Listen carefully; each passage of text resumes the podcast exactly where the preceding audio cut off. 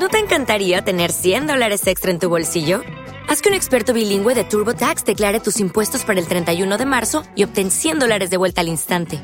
Porque no importa cuáles hayan sido tus logros del año pasado, TurboTax hace que cuenten. Obtén 100 dólares de vuelta y tus impuestos con 100% de precisión, solo con Intuit TurboTax. Debes declarar para el 31 de marzo. Crédito solo aplicable al costo de la presentación federal con TurboTax Full Service. Oferta sujeta a cambios o cancelación en cualquier momento. Muy buenas, soy José María Puya, dietista, tecnólogo de los alimentos y divulgador de alimentación desde hace más de una década. Bienvenidos a un nuevo episodio del podcast El Alimentólogo, el podcast para amantes de la nutrición.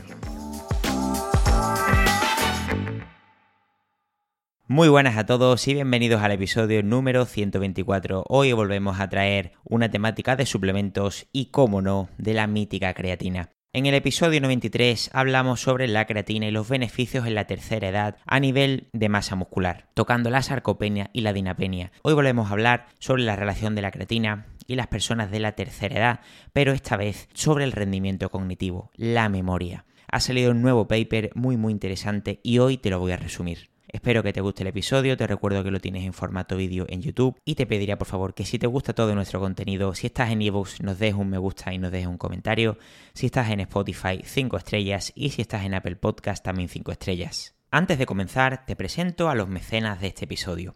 En primer lugar, tenemos a la Universidad Internacional de La Rioja, la UNIR, una universidad que comienza a ofertar el grado en nutrición humana de forma semipresencial a partir de este curso. Este grado te habilitará para trabajar como dietista nutricionista. En el enlace que te dejo en la descripción tienes toda la información de las asignaturas y la metodología que seguirán, además de un 5% de descuento si te matriculas a través de este mismo enlace que te dejo en la descripción. Podrás realizar los exámenes desde casa. Además, si vienes de otra titulación relacionada con el área de la nutrición o de un FP superior como el de dietética, podrás realizar la carrera en menos años. Ellos te harán un reconocimiento de créditos totalmente personalizado. En cuanto a las prácticas, que será lo único que deberá hacerse presencial, podrás realizarla con laboratorios presenciales adaptados a tu horario. Es decir, las podrás realizar entre semana o en un fin de semana en un periodo de tiempo concreto. Te formarás con un claustro docente en activo, con expertos nutricionistas, dietistas, farmacéuticos, endocrinos y tecnólogos. Además, se cursarán asignaturas específicas sobre la nutrición humana y la dietética. Ya os comento que tenéis toda la información en el enlace de las notas del episodio.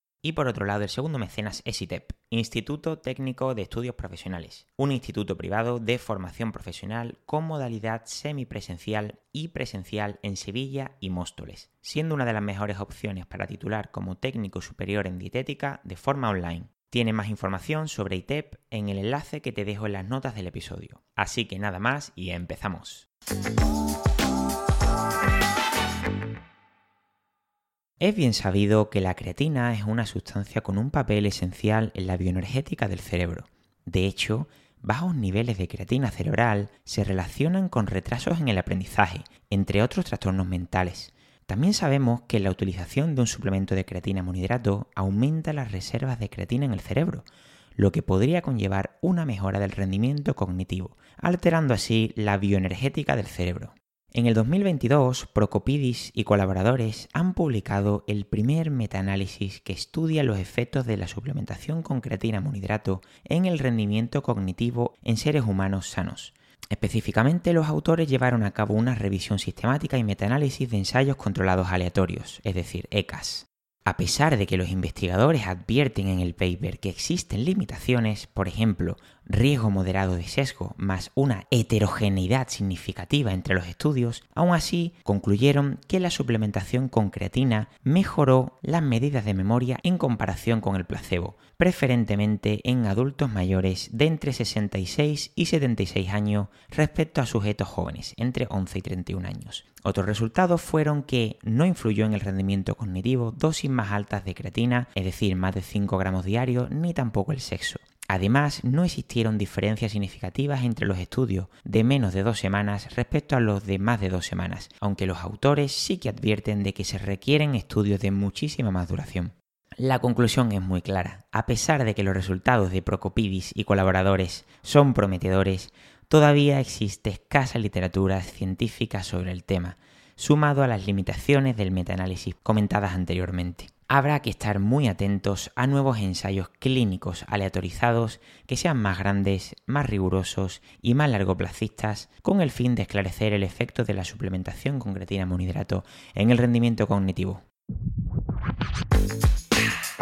Espero que te haya gustado el episodio. Puedes conocer mis servicios y mis productos en mi marca alimentología.com. Me puedes contactar en mi cuenta de Instagram arroba josekenji y escribirme a mi correo info arroba alimentología.com. Te agradecería muchísimo que nos sigas en el podcast Evox, Spotify, Apple Podcast, Google Podcast o YouTube y que nos apoyes con un me gusta. Muchísimas gracias y nos vemos en el siguiente episodio. O'Reilly Auto Parts puede ayudarte a encontrar un taller mecánico cerca de ti. Para más información, llama a tu tienda O'Reilly Auto Parts o visita oreillyauto.com.